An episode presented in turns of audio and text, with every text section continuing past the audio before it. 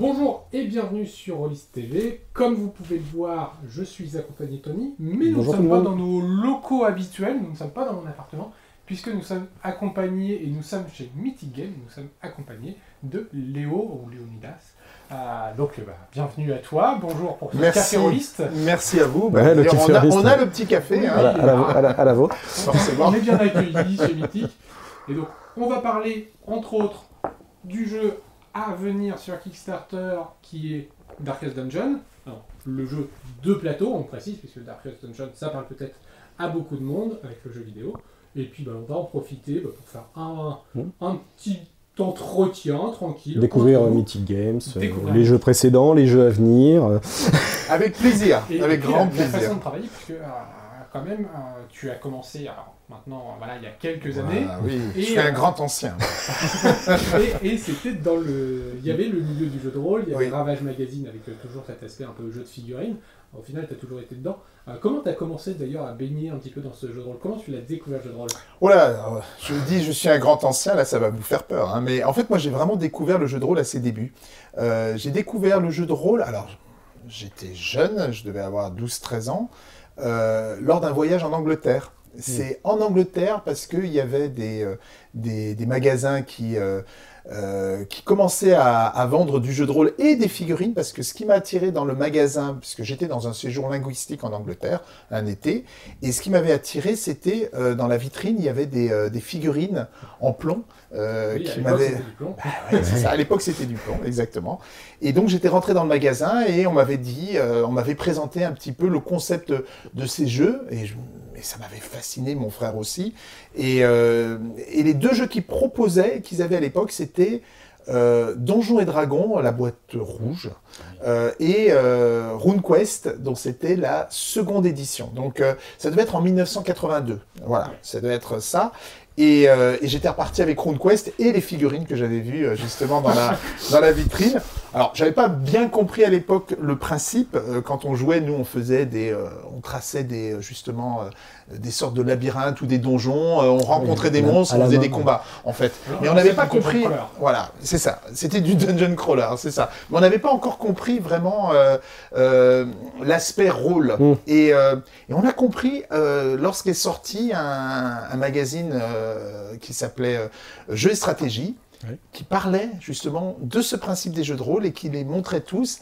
Et du coup, ça a été le déclic. Et là, on a, on a fondé un, un club de jeux de rôle et on a commencé, euh, on a commencé comme ça. Voilà. Donc, euh, étrangement, ça a commencé avec un univers qui est quand même extrêmement établi, avec Ouais. RuneQuest, euh, qui est alors un peu moins connu en France, mais euh, Oui. en Amérique, l'univers de Gloranta. Ah oui, oui. Ouais, c'est une passion, hein. ça a été une passion pour moi. Et les figurines, et au final, euh, c'est c'est- j'ai la suite de- dans les idées puisque c'est un peu toujours ça. hein. C'est-à-dire que nos, nos- les jeux que Mythic Games édite aujourd'hui sont fortement inspirés euh, du jeu de rôle. C'est-à-dire que la façon dont on aborde nos univers, c'est exactement comme euh, on le fait dans un jeu de rôle. C'est-à-dire que tout doit être cohérent. Euh, il y a- il doit y avoir une raison précise euh, de- pour chaque personnage dans ces univers d'agir, donc que ce soit les héros ou les méchants, mais c'est pas euh, c'est pas du générique, c'est pas du euh, euh, allez on fait un, univers, on met on met quelques monstres, Mm. c'est bon, on s'en fiche la référence. On n'est pas du tout dans cette optique-là. Tout a un sens toujours dans nos jeux et évidemment le jeu de rôle m'a énormément influencé. Je, alors je pourrais en parler pendant des heures hein, des jeux de rôle parce que pareil on a découvert l'appel de Cthulhu aussi. On a commencé euh, bah, on, a, on a commencé en anglais, c'était Call of Cthulhu, et Mm. euh, on, a, on a commencé, c'était pareil, 82, je crois que c'était euh, c'était ça. Après, le, le jeu a été traduit, Mm. mais au départ, on, on jouait, on jouait comme ça. Bien sûr, j'ai joué aussi à, à Donjons et Dragons, euh, et puis euh, après, bah, tous les jeux euh, qui sont sortis entre les années, la fin des années 80, euh, années 90, c'était c'était ma, ma période. hein. donc bien sûr, il y a eu Shadowrun qui, a eu une grande influence, L5R, et puis voilà, plein de plein de jeux comme ça, Des univers exotiques. des univers exotiques. J'ai travaillé dans le jeu de rôle pendant pendant un moment. J'étais responsable d'une gamme qui était Dark Earth chez Multisim. Une autre adaptation de jeu vidéo. Une autre adaptation de jeu Ouais. vidéo, oui, puisque les ponts entre euh, le jeu vidéo, euh, et le, le jeu de plateau euh, ont été de plus en plus euh, forts. Et euh, bien sûr, Darkest Dungeon, euh, c'est totalement ça, quoi. c'est, euh. Ah ouais, complètement. Et donc tu disais découverte du jeu de rôle, et après euh, ton plan de carrière, c'était tu, tu savais que tu voulais travailler dans le milieu du jeu? Alors, c'est- alors c'était alors ça- le jeu, euh, ça a toujours été une passion absolument dévorante chez moi. Euh, c'était, euh, c'est vraiment euh, ce qui m'a le plus mo- motivé. Et puis j'ai grandi dans le moment, au moment où ça commençait Mm. à vraiment euh, exploser. Au départ, c'était, euh, c'était un petit peu, il y avait tous les classiques, mais les gens aimaient jouer, mais Mm. euh, il n'y avait pas cette euh, prolifération de, de jeux. Euh, donc on, on découvrait un petit peu certains. Un fil de l'eau quand ça arrivait. Exactement. Donc le jeu de rôle qui a eu une, une influence majeure. Tous mes, mes amis ont, ont passé nos, nos journées à ça, nos week-ends à ça. Un C'était- âge d'or quand même sur Ah, la période dont tu parles, les Ah, années c'était génial. 90-2000. Ah, C'était fantastique. C'était incroyable. la- période incroyable. pré-magique, un petit peu. La période pré-Magic, Ouais. oui. Et c'est vrai que quand euh, Magic est arrivé, ça a été un, un choc pour le jeu de rôle, puisque d'un seul coup, tout le monde ne parlait plus que de Magic, c'était plus que ça. Donc les rôlistes au départ euh, l'ont mal pris, puis finalement euh, les choses se sont euh, euh, équilibrées d'elles-mêmes et euh, Magic a apporté beaucoup aussi, puisqu'il a, il a contribué euh, euh, au développement euh, du loisir Ouais, euh, jeu euh, chez nous. On hein. un petit peu. euh, Donc pour répondre à ta question, non, au départ, euh, je pensais pas euh, faire carrière là-dedans, mais euh, c'était quelque chose euh, qui était une, une gro- une grande passion. Donc on a commencé à faire des, des fanzines. Mm. On a fait un fanzine qui s'appelait Quest, euh, qui était justement centré sur les jeux qu'on aimait bien, donc Quest, comme Quest évidemment, Euh, mais euh, il y avait de l'appel de Cthulhu, euh, il y avait du Marvel Super Heroes, euh, puisque pareil, ça a commencé à cette Ouais, époque ouais. aussi, et on était fan de, de, bah, de ces, des comics et donc de ce premier jeu euh, qui nous permettait de jouer avec les personnages qu'on aimait bien. sans forcément avoir à mettre des collants. Voilà, exactement. Euh, et puis, euh, en fait, ce fanzine euh, m'a fait connaître, et moi, et puis euh, les gens qui travaillaient aussi euh, dessus. Et il y a eu des opportunités. Alors, à l'époque, c'était juste comme ça, en plus de ce que je faisais à côté. Et à un moment, je me suis dit, bah, je vais tenter, parce que euh, ça marchait de plus en plus. Je, je faisais des traductions euh, de jeux de rôle. J'ai traduit euh, Shadowrun deuxième, euh, troisième édition, par exemple. J'en ai traduit d'autres. hein. J'ai traduit un peu aussi du L5R. J'ai traduit. Euh, et puis j'ai. En fait, je me suis dit, c'est le moment euh, de tenter, parce que je commençais un boulot qui, qui n'avait rien à voir, hein, qui était dans, dans la finance, donc c'était vraiment rien à voir. Euh, mais c'était pas là où était mon cœur. En fait, euh, vraiment, ce qui me plaisait. Donc, je me suis dit, bah, je peux tenter. Là, je suis jeune, je peux, euh, je, je peux tenter. Donc, je me suis dit, je me suis dit, je vais essayer de vivre de ma plume. Et j'ai, comment j'ai fait? Bah, J'avais comme déjà des contacts qui étaient. Alors, c'était au départ, c'était euh, vraiment euh, un hobby. Hein, Mm. C'était euh, Par les fanzines. par les- voilà, par des fanzines. Donc, j'ai commencé à écrire dans différents. À l'époque, il y en avait pas mal de, de, de magazines Mm. professionnels. Il y avait Tattoo, qui était le magazine d'Oriflamme, j'ai écrit dedans. Euh, il y avait euh, euh, le supplément Descartes, qui était un Ah oui, supplément supplément également. Euh, pareil, j'ai écrit des scénarios pour, pour Warhammer, Mm. euh, le jeu de rôle aussi, euh, pour euh, euh, toujours pour euh, Hawkmoon, j'avais Mm. fait Stormbringer, euh, RuneQuest, bien sûr. Euh, puis euh, il y avait Cassius Belli, j'ai commencé aussi euh, et j'ai écrit pas mal dans Cassius Belli à cette époque. Il y avait les traductions de, de jeux de rôle, donc euh, j'ai Mm. j'ai- euh, réussi à, à vivre de ma plume. Alors euh, ça marchait bien, mais c'était euh, un peu stressant Ouais, parce ça que va être tendu. parce que, en fait, on peut pas se permettre de s'arrêter. On doit Ouais, tout le temps, tout tout le le temps, ouais. tout le temps, tout le temps. Et euh, donc, on, on peut vivre comme ça, mais c'est- c'était un petit peu euh, stressant. Et après l'arrivée de Magic, euh, il y a des magazines qui ont Ouais. commencé à sortir sur, euh, sur les jeux de cartes à collectionner, Ouais, qui, ouais. qui étaient vraiment euh, Bah, qui avait Lotus vraiment- Noir à, Lotus hein. Noir. Et ben voilà. Et j'ai commencé à écrire dans Ouais. Lotus Noir, et puis à devenir rédacteur en chef Ouais. de Lotus Noir. Et puis à partir de là, je voilà, j'ai été dans le Dans le circuit. Dans le la vie. exactement. Et, et là, c'était, ça y est, la, la ligne était lancée. Bah, la ligne était lancée, j'ai été journaliste, donc professionnel pendant longtemps, hein, 10-15 ans je pense, euh, où là d'abord dans des magazines euh, qui, euh, qui m'avaient embauché, Oui. hein, euh, et puis ensuite j'ai créé moi-même euh, ma propre société d'édition, et donc euh, notamment euh, Thermopile, où on a fait euh, des magazines comme euh, Mana Rouge, comme... euh, voilà, comme euh, Ravage, euh, comme voilà. Et donc ça a été, euh, ça a été aussi le tremplin pour éditer moi-même mes ouais. propres jeux.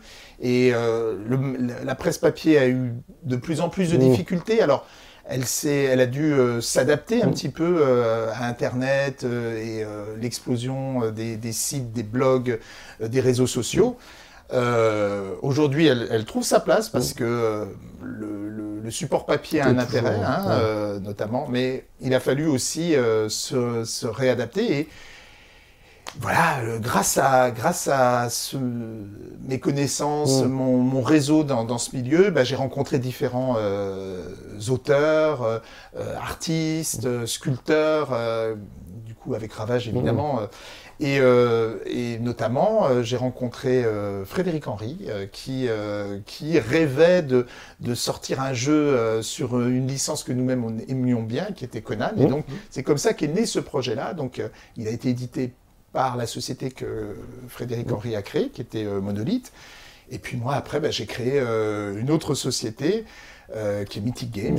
Et puis voilà, le, le- le- le- voilà l'en- l'enchaînement de tout ça en quelques, en quelques mots. Ah, C'est déjà un beau, euh, c'est déjà un beau parcours. euh. Et donc, euh, Mythic Games, bah, pas mal d'actualités ces dernières années. Oui. Quand même, beaucoup de, beaucoup de sorties, euh, beaucoup de projets. combien d'années d'ailleurs Mythic Alors, Mythic Games, c'est euh, fin 2015, début 2016. Donc, en, euh, en 5 ans, parce que alors, pour ceux qui voient un petit peu derrière toi, il y a quasiment que du Meeting Games. Une- un une- Games.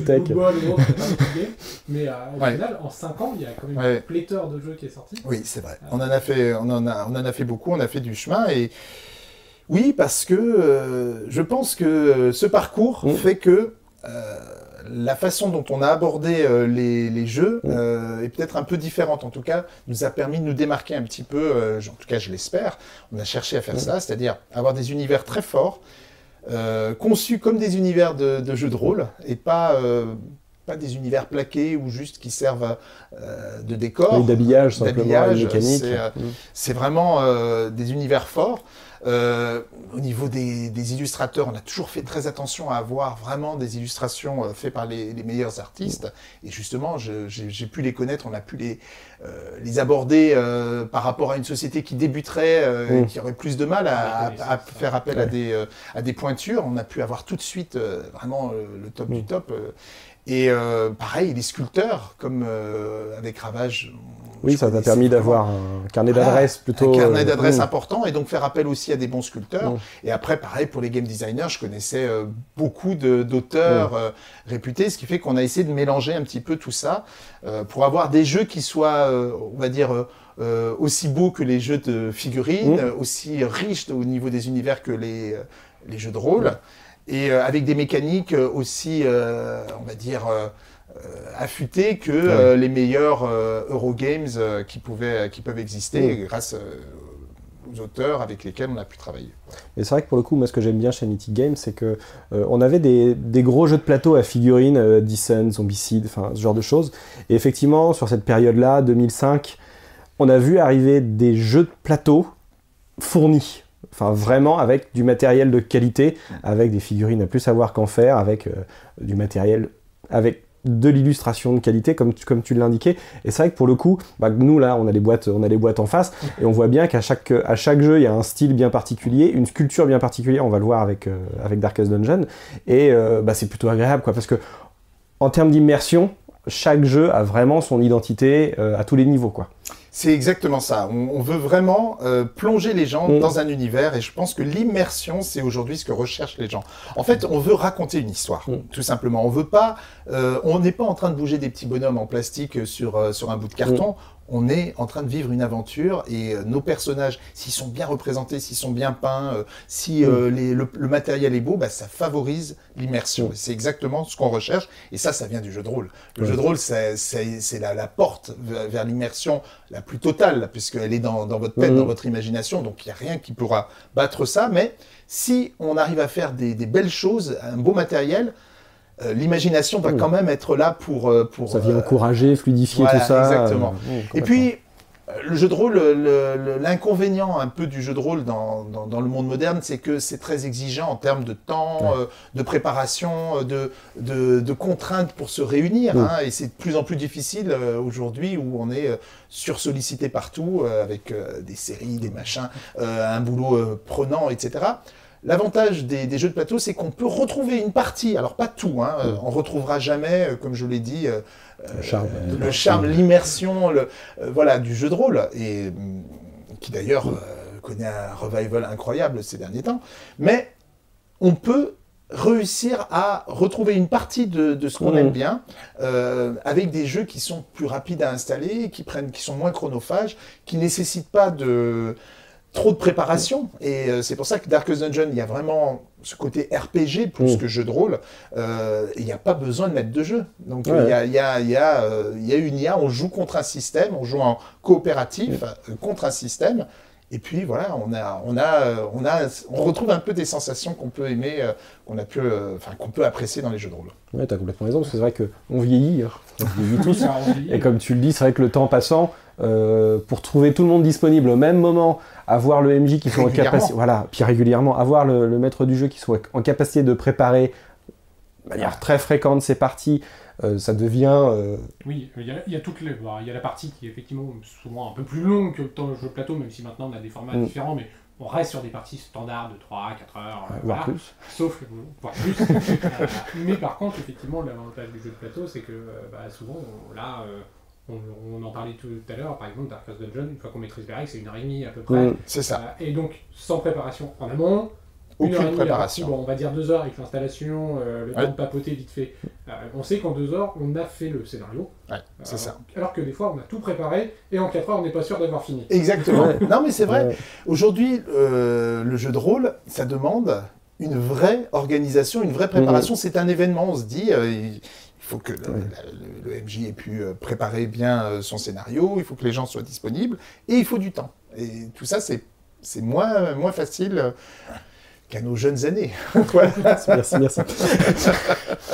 Et donc Darkest Dungeon, alors Darkest Dungeon, un jeu vidéo à l'origine, euh, qui a presque une dizaine d'années peut-être maintenant, Non, non, un peu moins. Un peu non, moins non, il doit avoir. euh, non, non, moins que ça. Moins que ça encore Euh, Moins que ça, je pense que c'est euh, euh, 2015, 2015-2016. Hein, Ah, J'aurais donc, euh, euh, ouais. senti que c'était plus. euh, parce que j'avais vu les DLC arriver. Ouais, euh, bien que- sûr, bien c'est sûr. il, Ça arrive vite maintenant tout ça. il est, euh, Et donc, Darkest Dungeon, bah, c'est vrai que c'était pour le sorti sur coup. Kickstarter lui aussi. hein, Oui, Oui, oui, ouais. qui a été certainement un palliatif pour des joueurs, des rôlistes qui n'avaient pas le temps de jouer au JDR, donc ils se sont tournés vers un univers plutôt fort, plutôt sombre et plutôt euh, impliquant dans le sens où, euh, bah, si vous le savez pas, hein, Darkest Dungeon, on joue un groupe de, un groupe de, enfin pas un groupe de héros parce que les héros euh, arrivent et partent au fur et à mesure des aventures, mais à la recherche du, voilà, du, du Darkest Dungeon et s'enfoncent de plus en plus profondément dans les, dans les donjons qui entourent, euh, entourent la, cité, la cité principale. Et euh, c'est vrai que je pense que ça, c'était déjà un schéma qui a plu à certains rôlistes qui se sont mis aux jeux vidéo. Et là, donc, on retrouve euh, un, un jeu, un jeu sur table Darkest Dungeon. on parle d'un jeu, Oui, jeu de rôle, tac, on va en jeu tac. vidéo et hop, on revient Voilà. sur. Oui, c'est un peu ça. Et donc comment ça, comment ça s'est fait euh, Parce que c'est vrai que pour le moment, euh, chez Mythic Games, on a des, euh, on a des, des licences originales ou Oui. d'utilisation de licences plus anciennes, euh, Solomon Kane, Conan, euh, enfin Conan avec, euh, avec Monolith, mais euh, je pense à Rise Buster qui était, euh, qui était une, une création originale Oui. en termes d'univers. Et là, on est bah, d'une sur une reprise d'un univers déjà existant, puis en plus déjà exploité au niveau de l'univers vidéoludique. Comment ça s'est passé ça? Alors en fait, on cherchait, on se disait, on avait vu qu'il y avait eu des adaptations de jeux vidéo très convaincantes, qui avaient vraiment beaucoup euh, bien fonctionné. Et on, on- on cherchait une adaptation de jeux vidéo et euh, on a des grands, grands fans de Darkest Dungeon dans l'équipe et qui ont dit, mais ça, ce serait, ce serait parfait. L'appel du que- cœur. Exactement. Donc on les a simplement contactés comme ça. euh, Juste comme ça, on l'a dit, bah, voilà, on adore, on adore Darkest Dungeon pour, pour différentes raisons. Euh, et on les a contactés et il, il se trouve que ils- non seulement ils nous connaissaient, mais ils étaient backers et ils, ils achetaient nos jeux. Et, et donc ils étaient fans. Et donc ils ont dit, ah oui, on va absolument le faire. Et donc, alors attention, ils sont extrêmement attachés, et c'est bien d'ailleurs, et on a après ça très attachés à leur IP. hein, Mm. et euh, donc, ils voulaient d'abord voir ce qu'on qu'on allait faire en termes de gameplay. Mm. Parce que sur les figurines, ils savaient que. Oui, il y avait- il y avait ce qu'il Ouais, fallait en, voilà. Et quand on leur a montré les figurines, ils ont tout de suite dit Ah oui, c'est parfait, c'est nickel. On, est, euh, on travaille avec l'Ordea qui a fait toutes les illustrations, qui est Chris Mhm. Bourassa, il, il a adoré. Et, euh, et donc, on le, le, le- le drôle, c'est qu'on a dit on, bah, on, va, on va vous présenter le jeu. Et parmi les gens de l'équipe, il y avait. euh, alors, on a aussi des bureaux euh, en Angleterre et euh, on a deux game développeurs ou deux game designers qui, qui sont grecs, qui sont installés en Angleterre, qui sont tellement fans de ce jeu qu'ils avaient, depuis deux ans, depuis même plus de deux ans, commencé à travailler sur une adaptation D'accord, ils avaient déjà... du jeu vidéo en jeu de plateau. Mais pour eux, c'était Mm. pas un truc Mythic Games. Et donc, quand ils ont su qu'on avait contacté, ils ont dit, bah, vous savez, on a un prototype, est-ce que ça vous intéresse de le voir? Et on a essayé euh, ce prototype, on a dit, mais c'est super. Alors, bien sûr, on a fait quelques euh, petits changements, on a, on, a, on a mis toute l'équipe dessus, euh, ça a évolué, mais il y avait une base excellente déjà, ce qui nous a fait gagner énormément de temps, ce qui fait que quand on a voulu montrer ça à, à Red Hook, Mm. donc le- le- les, les- les créateurs de, de Darkest Dungeon, eh ben, ils ont tout de suite, ils ont été convaincus, ils ont dit ah ben c'est parfait. Donc les conditions étaient réunies, on a, Mm. on a signé le contrat, et puis aujourd'hui, ben voilà, le, le- le jeu, le jeu arrive. Bah. Exactement. Voilà. Ben Donc ça c'était. euh, Alors Darkest Dungeon, c'est vrai que c'est euh, ça a été créé par des gens qui viennent du jeu de rôle eux aussi, Aussi, hein, qui sont euh, des fans. Les deux sources d'inspiration principales de Darkest Dungeon, c'est vraiment euh, D&D euh, et euh, l'appel de Cthulhu. Voilà, puisque euh, c'est un jeu de, de héros dans un univers sombre. En fait, euh, le principe, il est d'ailleurs résumé euh, dans, le jeu vidéo, c'est vraiment euh, ce, cette espèce de, un personnage qui est euh, au, départ un d'une famille très noble, descendant d'une riche famille qui, qui possède un grand manoir et qui voilà qui, qui vit un petit peu de manière oisive, un petit peu euh, décadente. euh, il a il a toutes les richesses. Le- L'univers autour, c'est un univers, euh, on va dire médiéval fantastique un petit peu. Et il en a marre de cette oisiveté. Il se dit, voilà, je, ça, fait trop longtemps que je fais ça, mais il a entendu parler, en fait, il y a cette rumeur euh, depuis des générations que le, le manoir a été euh, construit euh, sur euh, des fondations qui donneraient accès à un pouvoir incommensura- incommensurable. C'est le secret qu'il y a. Et il s'est dit, plutôt que de continuer à, Oui. à, à vivre... euh, Dilapider l'argent. Ouais, je vais concentrer mes, mes ressources pour essayer de trouver euh, cela, faire des recherches. Et donc, il commence à creuser, euh, il s'enfonce dans les, dans, dans- dans- dans- dans les sous-sols de, de ce manoir, jusqu'à ce qu'il découvre un portail. Et c'est là que c'est là que le drame, c'est là le drame. Ça, En drame. fait, le, voilà, le, le portail donne accès à une autre dimension, et, euh, et alors là, c'est où règne la folie, la terreur, euh, des, des choses innommables, évidemment. Toute son expédition est massacrée, et lui arrive à en sortir de, de justesse. Mais le problème, c'est que ce portail, il laisse s'échapper des créatures qui commencent à envahir les environs de la région. Et donc, il écrit une lettre euh, aux héros, Mm. mais qui sont tous. Il y a, y a pas, on n'est Ouais, plus dans un univers héros, euh, à la, à la euh, Game of Thrones.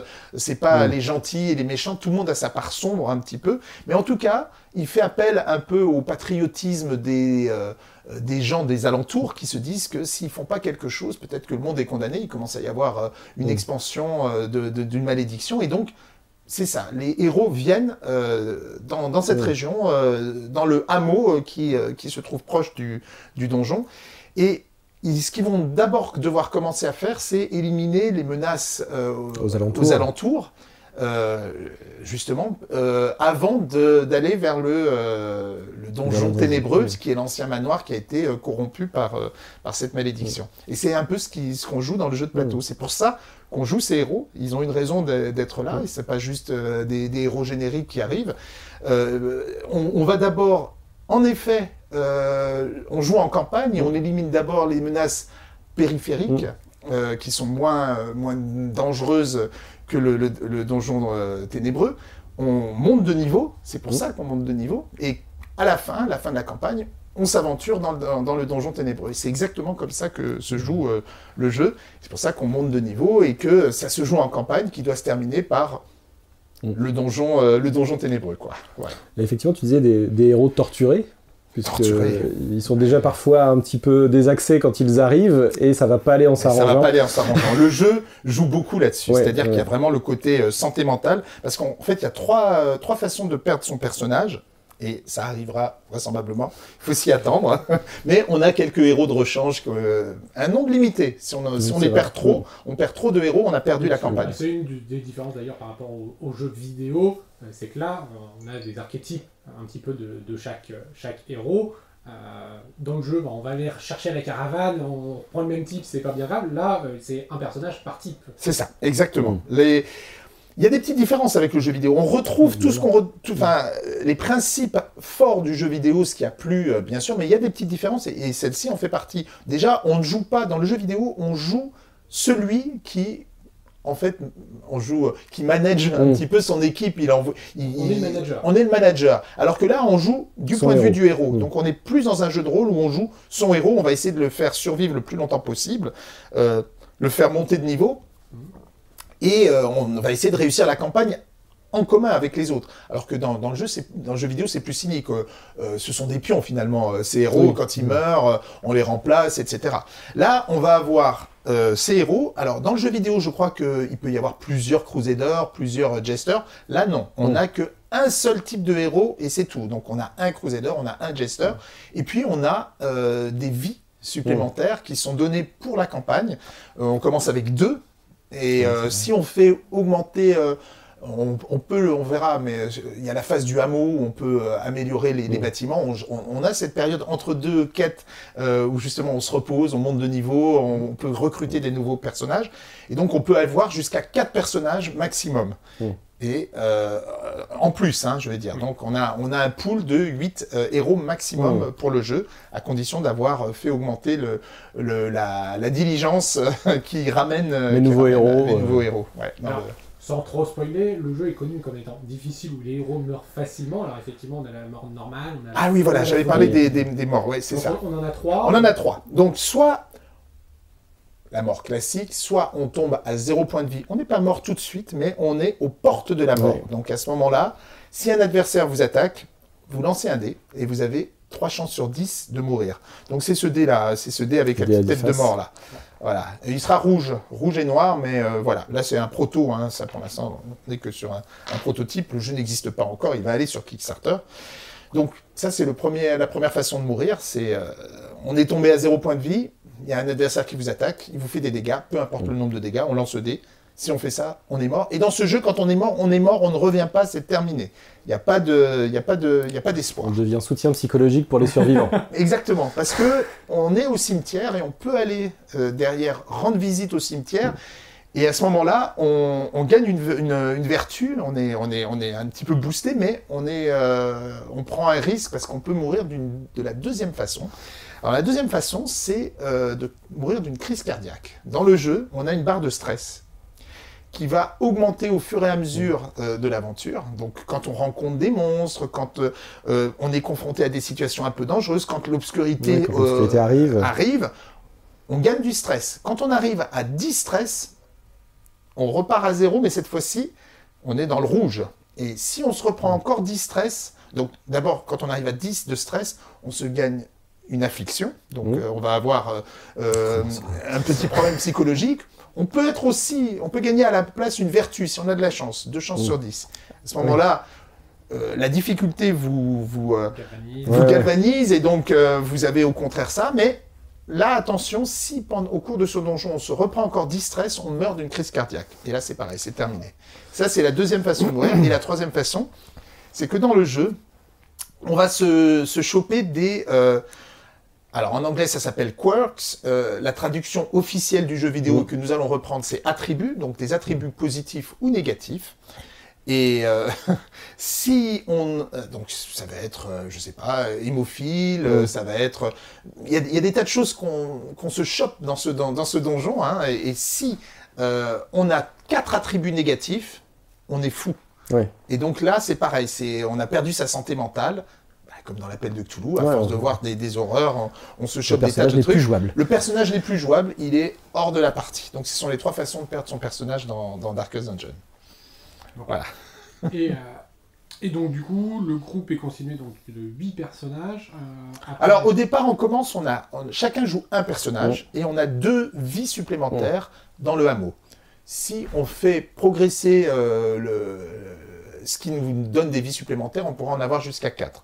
Mais euh, on a quatre personnages. Chaque fois, une, une expédition dans le donjon, c'est quatre personnages. Euh, et on va être euh, confronté à des monstres. Et on, on a des quêtes au début de chaque, euh, de chaque partie. On a une quête. On va choisir une quête parmi deux quêtes qui sont proposées. Donc, euh, avec du background, hein, bien sûr. Ça peut être d'aller explorer des donjons. Ça peut être d'aller ramener des urnes, une urne funéraire. Ça peut être d'aller éliminer des monstres à tel endroit. voilà, il y a toutes sortes de quêtes différentes dans des environnements différents. Donc il y a les ruines, mais il peut y avoir aussi la futaie, il peut y avoir, euh, il peut y avoir euh, toutes sortes d'environnements différents. Euh, et donc, on vous- ça raconte finalement une histoire euh, qui est l'histoire de nos héros qui vont dans des donjons, qui euh, éliminent des monstres, qui essaient de, de, de s'en sortir, de garder leur, euh, leur santé mentale, qui essayent de, de monter de niveau, de choisir des compétences, euh, parce que le côté combat est important, hein, le côté gestion de ses ressources aussi. Avant de, de rentrer dans le donjon, on a des ressources qui sont des provisions, des, pansements, des pelles. C'est- oui, Toujours exactement prendre des pelles. des potions, euh, voilà, et, euh, donc on, on doit gérer ça, hein, ces ressources-là, et puis on doit gérer aussi, euh, évidemment, éviter de- de trop- d'avoir trop de stress, ses points de vie, euh, voilà, euh, ses compétences aussi, on a des compétences, on a, on a sept compétences pour un personnage, de niveau 1 au départ, et on en choisit 3 quand on est au niveau 1. Quand on est au niveau 2, on pourra en choisir 4, quand on est au niveau 3, on pourra en choisir 5, et les compétences elles-mêmes, on peut aussi les faire euh, monter. D'accord. Donc euh, de niveau 1, 2 ou 3, individ... voilà, séparément, hein, euh, indépendamment du niveau du personnage. Prendre de l'expérience, ça parle au rôliste aussi, ça.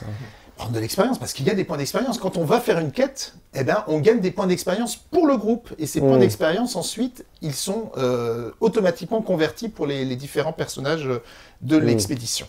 Et, euh, et ça personnalise aussi son, petit per- son personnage. Parce que pareil, dans le jeu de rôle, on commence tous par le, notre personnage à nous parce qu'on l'a créé. Oui. Là, on n'a pas la création de personnage, mais par contre, les choix qu'on va faire par la suite avec l'expérience, euh, en fin de campagne, euh, Tu as quand même un petit choix, puisque quand tu as ton personnage, tu as 7 skills, 7 compétences, et tu vas choisir celle que tu veux. Donc, tu as une petite même, ouais, personnalisation. ouais. Une petite personnalisation quand même. Donc, Et puis ensuite, comme tu le dis, euh, au fur et à mesure qu'il évolue, eh ben, il, va- il, va, il va être de plus en plus typé ton personnage. Il va avoir euh, des maladies mentales, il va avoir euh, peut-être des bonus, il va avoir des équipements, parce qu'il y a aussi euh, les breloques, hein, les trinkets en anglais, qui, sont, qui vont donner des effets positifs et puis parfois négatifs. C'est-à-dire, en fait, les, les, les breloques, et ça c'est repris de, Oui, du sont, jeu vidéo, ils sont hein, toujours ambivalents. ils sont hein. ambivalents. Ouais. D'abord, on a un bonus, un effet positif. Mm. Ensuite, on retourne la carte. Et si on veut récupérer le- le- le- le- l'effet positif, on est obligé de, de, de, de- de prendre l'effet négatif de, de, de l'objet. Et puis après, on le retourne.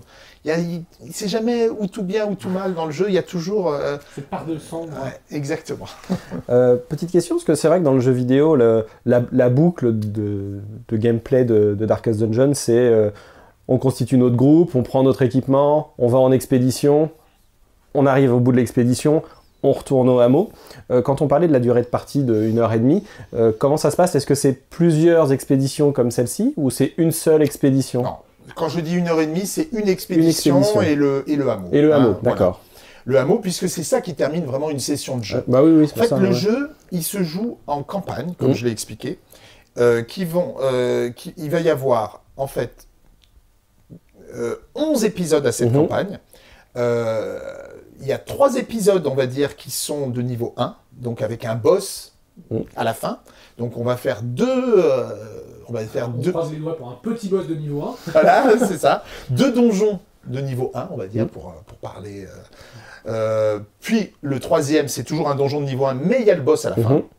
Il faut vaincre le boss. Si on vainc- on n'arrive pas à battre le boss, on a perdu la campagne. Mhm. Donc, euh, ensuite, il va y avoir trois euh, quêtes de niveau 2, avec deux donjons de niveau 2, puis le dernier avec un boss de niveau 2. Pareil pour le niveau 3, 2, 3. Et puis ensuite, à ce moment-là, on est prêt pour aller euh, dans le Darkest Dungeon, donc le donjon ténébreux. Et donc, il va y avoir un donjon sans boss, Mhm. et puis à la fin, le boss final. Et le but, c'est de vaincre le boss final.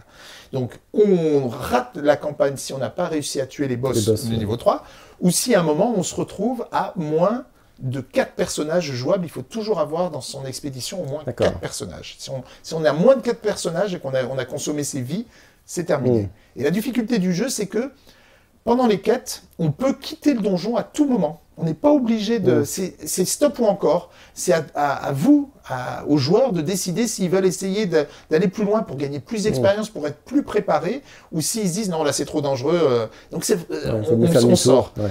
Et c'est et c'est en fait euh, réussir à, à- à choisir ce qu'il vaut mieux faire ou pas euh, qui fait tout l'intérêt Mm. du jeu. C'est-à-dire euh, c'est c'est une prise de risque. Euh, continuer dans les donjons, c'est risquer de prendre plus de stress, plus de blessures, Mm. voire de perdre un personnage. Mais partir trop tôt, bah, ça veut dire Mm. qu'on n'a pas On fait une croix sur des, des des- reliques, des, de et puis des points l'expérience. d'expérience. Et c'est ça. Et si on n'est pas prêt pour le donjon, si on n'a on on pas des personnages suffisamment euh, balèzes pour entrer dans le, le donjon ténébreux, on a toutes les chances de, de rater. Mm. Donc euh, euh, il y a une courbe d'apprentissage importante Ouais, dans le jeu, mais comme on joue beaucoup et euh, on, fait, on fait beaucoup de, de, de- de parties avant Mm. d'y arriver, au bout d'un moment, euh, euh, on augmente ses chances de réussir. Et puis c'est pas grave de rater, ça fait partie du, Mm. Ça fait du partie jeu. hein, bah ouais, ça fait ouais. partie Ouais, du jeu, c'est fun. On se dit, bah là, j'ai réussi à aller jusqu'au niveau 2. Bah euh, euh, dans cette campagne, je recommence avec un, des personnages différents. En plus, il y a beaucoup de Mm. héros différents, donc il y a beaucoup de, de rejouabilité. Et puis, ah, cette fois-ci, je suis allé jusqu'au niveau 3. Et puis, ah, puis cette fois-ci, euh, je, suis allé jusqu'au boss. Et puis, à un moment, ah, ben, cette fois-ci, j'ai réussi à battre le boss. Ah, ça y est, on a réussi une belle campagne. Et puis, de toute façon, la rejouabilité est forte parce que on peut faire des campagnes uniquement dans les ruines, par exemple, D'accord mais on peut faire des campagnes qui vont mélanger différents environnements. Oui, donc on va avoir une variété quand Il même. va y avoir une euh, variété ouais. de, alors de tuiles, de- situations, de, situations, euh, de règles spéciales dans les endroits où on va, dans, dans les quêtes qu'on fait, parce Mm. qu'il y a des- règles spéciales chaque fois pour les quêtes. Il y a aussi des règles, on- on- avant chaque, euh, chaque expédition d'un niveau 1, on va piocher une carte d'un boss. Mm. Donc, et ce boss va avoir une influence sur les, les niveaux que vous avez. Donc, Sur l'ensemble sur l'ensemble Ah, des quêtes. Et oui. Ouais. Donc, Ça euh, type par exemple, euh, si on prend celui-ci, qui est le boss, euh, le nécromancien, sa règle spéciale, il a une règle spéciale pendant les, les- les donjons Mm. et une règle spéciale dans le hameau.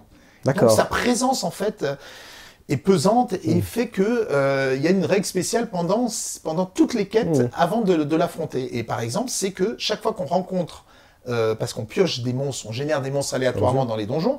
Chaque fois qu'on élimine un monstre qui n'est pas un monstre de type unholy, c'est-à-dire euh, impie, euh, euh, donc qui n'est pas un mort-vivant Mm. en quelque sorte, on le retire de la pile des, des monstres à tirer. Ce qui fait qu'au fur et à mesure de la campagne, on rencontre de plus en En plus plus de morts, morts-vivants. ouais, ouais. Ça, c'est par exemple une Le règle spéciale. Voilà, le nécromancien. Il y en a d'autres où c'est... euh, euh, en fait, on a des visions, euh, des visions apparemment euh, du, du futur qui sont, qui sont perturbantes et donc on commence systématiquement avec deux stress avant Ah oui. d'entrer dans le donjon, par exemple. Et puis lui, ça, ça- son autre particularité, c'est que on ne peut pas accéder au cimetière, puisque c'est le nécromancien. Ah bah on ne oui. peut pas accéder au cimetière pendant le...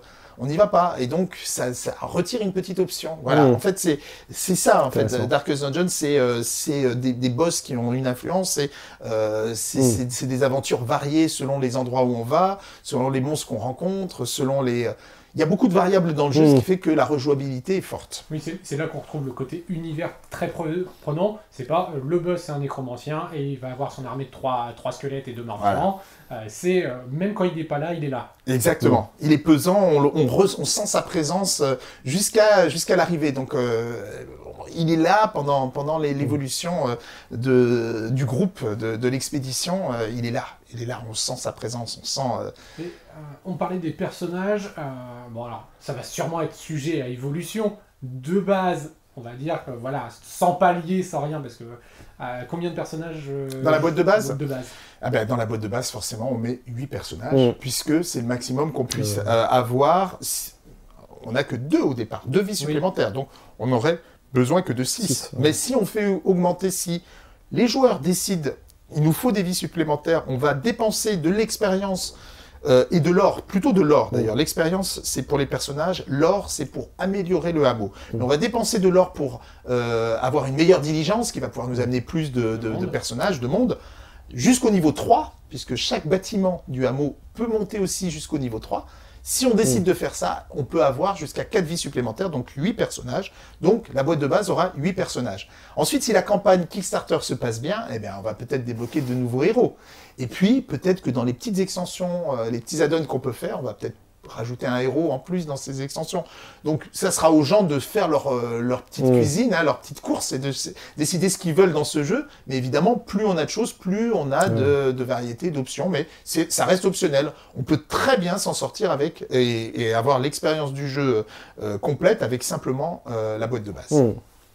D'accord. Tu parlais, de, tu parlais de- dans, le- dans la montée de niveau des, euh, des personnages qui avaient le choix entre plusieurs cartes d'aptitude niveau 1, niveau 2, Oui. niveau 3. Euh, ça permet vraiment de se créer pour le coup un, un build euh, Oui. en début de partie. C'est-à-dire le joueur il a vraiment le choix parmi ces cartes-là. Donc tu parlais de courbe de courbe d'apprentissage tout à l'heure. C'est voilà, je sais que je. Alors, est-ce que je sais que je joue contre le nécromancien? Donc, faut plutôt que je prenne telle ou telle Ah, aptitude sûr, pour pouvoir y faire face Évidemment, évidemment. Il y a ce côté-là.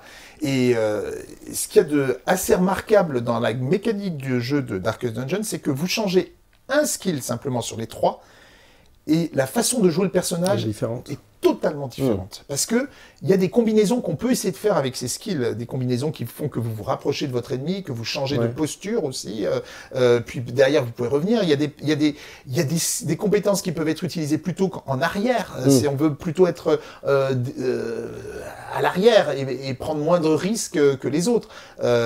Il y a niveau 1, 2, 3, donc Mm. les combinaisons en fait de, de- de compétences sont énormes et font toute la jouabilité du personnage dans une quête. Mm. Et au début de chaque donjon, vous choisissez vos trois Mm. compétences quand vous êtes au niveau 1, vous choisissez vos quatre, et donc vous pouvez changer d'un- moment à l'autre, et votre personnage ne va pas se jouer de la même façon. Donc vous n'allez pas tout le temps faire les mêmes choses, tout le temps jouer de la même façon, de manière stéréotypée. Vous allez chaque fois changer parce que la quête euh, nécessite, si vous y réfléchissez, euh, d'avoir plutôt ce style-là. Et également, vous le faites par rapport à, aux personnages que, qui vous entourent. Si vous avez euh, euh, un personnage euh, euh, vraiment conçu pour euh, recevoir des Ouais, dégâts, un- être de un vous avez- tank, un tank, vous allez plutôt faire ça. Si, si vous avez un soigneur, vous allez le mettre derrière. Si vous n'avez pas de soigneur, vous allez encore choisir des compétences différentes.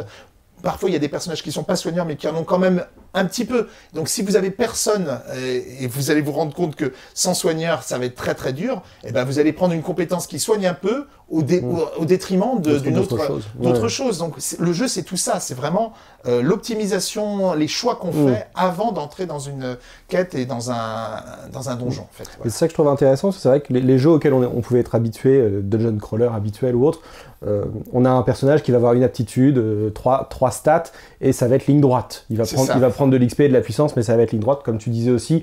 Le boss, on sait que ça va être tel boss. Euh, là, il y a une réelle, euh, un réel apprentissage du jeu et de chaque classe de personnage. Donc, on va pouvoir avoir son personnage, sa classe fétiche, qu'on maîtrise bien parce qu'on Oui. sait quelles aptitudes combattent bien ensemble. Et donc rien que l'apprentissage, même à la limite si on ne joue pas forcément en campagne mais qu'on fait une partie unique régulièrement avec ses amis, on va avoir une, une affection particulière pour tel personnage, pour telle manière de le jouer, puis la curiosité de tester parfois un peu autre chose C'est ça. pour euh, découvrir une autre manière de jouer. Et là, pour le coup, euh, pour les rôlistes, je pense que ça parle aussi, parce que qui n'a pas, euh, en ayant joué 5 ans un barbare, se dire, bah tiens, je vais essayer de lancer des boules de feu. hein. Ah bah oui, mais c'est ça, mais c'est ça. Les, euh, les personnages, ils sont assez riches Mm. chacun, et donc il y a fa- différentes façons de les jouer. Hmm. Euh, selon les compétences qu'on prend, ça sera totalement différent. Euh, il va, ils peuvent avoir des, euh, euh, des actions beaucoup plus offensives, ou alors des actions plus euh, à distance, Mm. euh, euh, ou alors des actions vraiment de soutien de- des autres. Euh, et donc il faut choisir par rapport à tout ça. Et euh, avant de faire le tour d'un même personnage, Ouais, il faut mettre du temps. beaucoup beaucoup de temps. Est-ce que tu as des anecdotes par exemple de parties où bah, on va là où- devant toi, je ne sais pas si on voit, tu as le Crusader, qui est plutôt le personnage justement qui est en avant. Euh, Il y a des parties où justement il y a des joueurs qui se sont amusés à. Non, moi mon Crusader il est plutôt frileux, À, il est plutôt à- à, à- l'arrière. à tordre, Alors- à tordre vraiment le. Alors oui, parce que euh, quand ça se passe mal dans un donjon, ça se passe très mal. Et on a peur en fait pour son perso parce qu'on a peur de le perdre parce qu'on sait que quand on le perd, il ne revient pas. Et donc on reste plus devant. On reste plus devant. On va derrière. Et, Je vous en et- prie, et passez oui. devant. Eh ben oui, d'un seul coup. Et du coup, il, il se joue totalement différemment. Et c'est, il a aussi des trucs où il peut soigner un petit peu. Hein, donc, euh, il Mm. peut d'un seul coup changer complètement de rôle. Alors, au départ, il est très résistant. C'est vrai, il est, il est parfait pour être, pour être devant. Mais ça peut mal se passer. Mm. Euh, on n'a pas envie. euh, soit il, il a pris beaucoup de points de dégâts et euh, il est aux portes de la mort. Soit il a pris beaucoup de stress et il est aux portes de la crise cardiaque. Soit il a pris beaucoup de, de maladies mentales et il est aux portes de la folie. Donc euh, c'est ça le jeu et c'est c'est ça qui est amusant aussi euh, Mm. dans le jeu. Et donc de temps en temps, bah, vous changez complètement euh, leur façon de jouer. D'ailleurs, dans le jeu, une des actions qu'on peut avoir, c'est de changer de position. Mm. On- On on- on n'est plus en tête, on est au, deux- au deuxième rang ou alors au troisième rang. Mm. Vous- Pendant une action, on, on- on- on- on permet change de rang. Ça permet de rebondir sur le côté euh, coopératif, parce qu'on on est là vraiment sur. On, on l'a pas Ah oui. forcément dit précisément, mais on est sur un jeu coopératif. Ah oui, donc, oui. Il n'y a pas de maître de jeu. Voilà. euh, Non. Le maître de jeu est simulé par le système. Voilà, et tous les joueurs jouent ensemble pour, euh, pour arriver au bout du donjon à chaque, euh, à chaque, à chaque session. Et donc, bah, les mécaniques que tu viens d'évoquer, c'est vrai que pour le coup, euh, ça demande une coopération euh, très, très, très, très forte entre les joueurs. Parce que Oui, si je suis aux portes de la mort, s'il te plaît, passe devant. exactement. Et donc, il faut que le joueur soit Alors, ce qui est amusant, c'est que il n'y a pas d'obligation que les gens se, soient d'accord. Chacun joue Oui. comme il veut. Euh, parce que s'il y a un côté un petit peu euh, impitoyable dans le jeu. Effectivement. ouais. Et, euh, et alors, une mécanique aussi intéressante, c'est que quand on est en tête, on a les premiers choix. Donc, par exemple, quand on explore les couloirs, on- Mm. il, il va y avoir des, des- des pièges et des menaces qu'on va rencontrer qui sont simulés par des jets de dés, mais on a des provisions. Mm. Et celui qui est en tête, il choisit de prendre des provisions Mm. pour éliminer la menace ou pas. Mais c'est des provisions communes Mm. et il n'a pas besoin de l'accord des autres. Donc si euh, s'il a fait deux jets de dés euh, pourris qui consomment des, des trucs et il dit ah ben moi je suis en tête, je les prends, et ben les autres derrière, s'il n'y a plus le s'il y a plus la provision dont ils ont besoin, et ben ils vont se prendre les dégâts eux-mêmes. Mm. Donc il y a des tas d'effets comme ça où on rigole, euh, où on- Alors, Et c'est là où il y a le soignant enfin, que quand il a besoin d'être soigné, maintenant souviens-toi des deux mais, c'est ça, mais c'est ça, mais ça, on le trouve tout le temps. Ouais. Ça c'est tout le temps comme ça. Ah ben je te soigne pas. C'est rigolo parce que tu t'es tu, tu, tu t'es en- tu t'es comporté comme un On est- enfoiré. voilà. ben voilà, on ben, est vraiment sur de la coop. euh, c'est euh, Voilà, c'est- c'est c'est sur, c'est sur le fil parce C'est que ça, on doit tous survivre. Par contre, chacun fait ses choix. Exactement, c'est ça, c'est ça. Et, C'est le côté rôle aussi. euh, Ah oui, Ouais, voilà, ouais, bien ouais. sûr, c'est ça. On- Il y a beaucoup, on, on rit euh, un peu du malheur parfois euh, des personnages. euh, bon, quand ils se, ils se, ils se chopent la syphilis, euh, Oui, bah, évidemment, on rigole. Euh, voilà, mais parfois, c'est, c'est- c'est- il y, y a plein de, de petites anecdotes comme ça qui sont amusantes. Ou alors quand on pioche un, un curio, qui est donc euh, euh, ces objets euh, bizarres, euh, on ne sait Mm. pas. Il y a des effets positifs et des effets négatifs.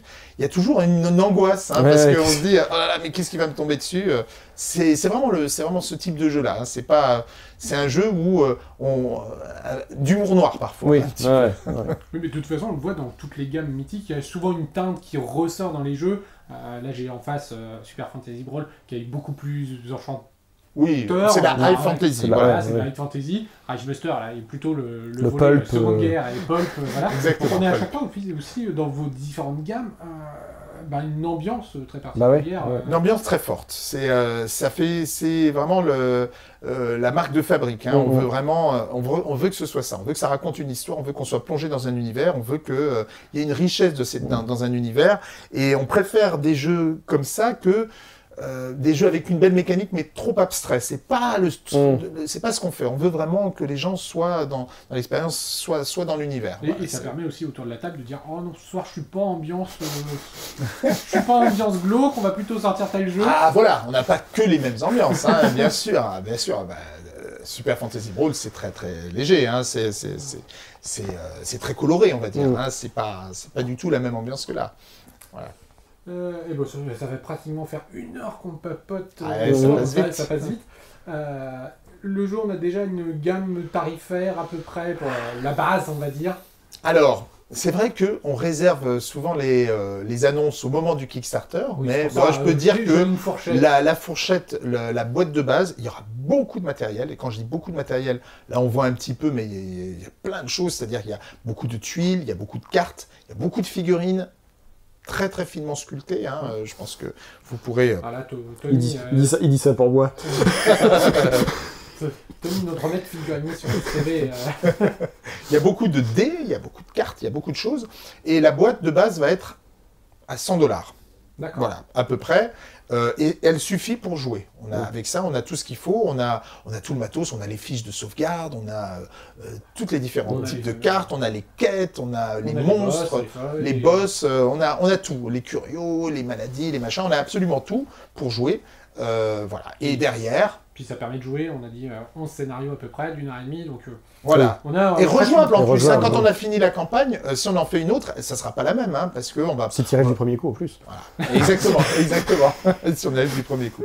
Donc voilà, et, euh, il y, a- il y a beaucoup d'heures de jeu, il y a beaucoup de rejouabilité, et puis derrière, euh, on, on va faire un- des, des- des extensions à la carte. hein, les gens pourront. euh, euh, on aura peut-être, alors ça c'est la première fois que je le dis, mais pourquoi pas après tout. hein, euh, dans la boîte de base, enfin dans, dans l'offre de base, quand on- le Kickstarter va être lancé, il va y avoir deux pledges. Il va y avoir un pledge vraiment simple de base, le, le- le- La, boîte. euh, la boîte, et il va y en avoir un qui comportera déjà une extension et un univers euh, fort, euh, voilà. Euh, on va dire la, la version un peu de luxe, voilà, qui est optionnelle, on n'est pas obligé, mais franchement, Ça c'est serait dommage de passer à côté. c'est tellement... euh, ah ouais, ouais, j'ai- failli dire ce que c'était, je sais pas si, euh, si, si c'est le moment, mais... euh, euh, Je sais pas, le temps qu'elle soit, le temps qu'elle soit montée, la Oh. vidéo. Faut compter, vous voyez, on va, on va compter 15 jours de le temps de la monter. Je- Bon, bah alors, donc, on je peux le dire. juste, allez, on peut. Allez, alors, on, je- on du coup, je vais le de dire. la date. Je vais le dire. Donc, ce sera euh, la Crimson Court. J'allais justement te demander, et les DLC, on en Voilà. parle Voilà, et ben voilà. Donc, euh, et quand on voit un petit peu le, le design, Ouais, euh, ouais, c'est impressionnant. c'est impressionnant Ouais. parce que c'est des vampires, mais c'est des vampires qui ressemblent un peu à des, euh, à des moustiques en fait, et euh, avec des sortes de nobles décadents, très et c'est que ce soit les tuiles nouvelles qui sont proposées, les figurines, l'ambiance, ça, ça propose directement euh, un environnement Complètement, ouais, supplémentaire, complètement à côté, en complètement plus. à côté, Ouais. différent. Donc les gens pourront, du coup, en prenant ce pledge-là, ils auront directement déjà deux environnements pour mixer euh, les campagnes parce qu'on les mixe comme on veut. On dit, bah tiens, euh, je vais en faire dans les ruines et puis là, je suis allé dans la Crimson Court. On gagne des choses différentes, Mm. évidemment. On rencontre des, des monstres différents et, et ça fait des, ça ajoute à, euh, puisque c'est une génération finalement de, de campagnes et de, et- et de donjons un peu aléatoires avec un système euh, sur rapide à mettre en place. quasi procédural, là, Voilà, pour le coup. Procédural, euh, voilà. C'est le terme qui est, Ouais. qui est, qui est en- Mm. utilisé plutôt que générique. Mm. Voilà. Je- D'accord, bah, c'est une très bonne nouvelle parce qu'effectivement derrière, bon, euh, on, avait, on avait parlé, je vois les personnages qui sont posés ici. On était sur la version du jeu de base quand elle est sortie euh, et je me suis dit mais il y, a eu- il y a eu du DLC sur, euh, sur Eh Darkest. Dungeon. Ils pouvaient pas laisser passer ça. quand même. Eh non.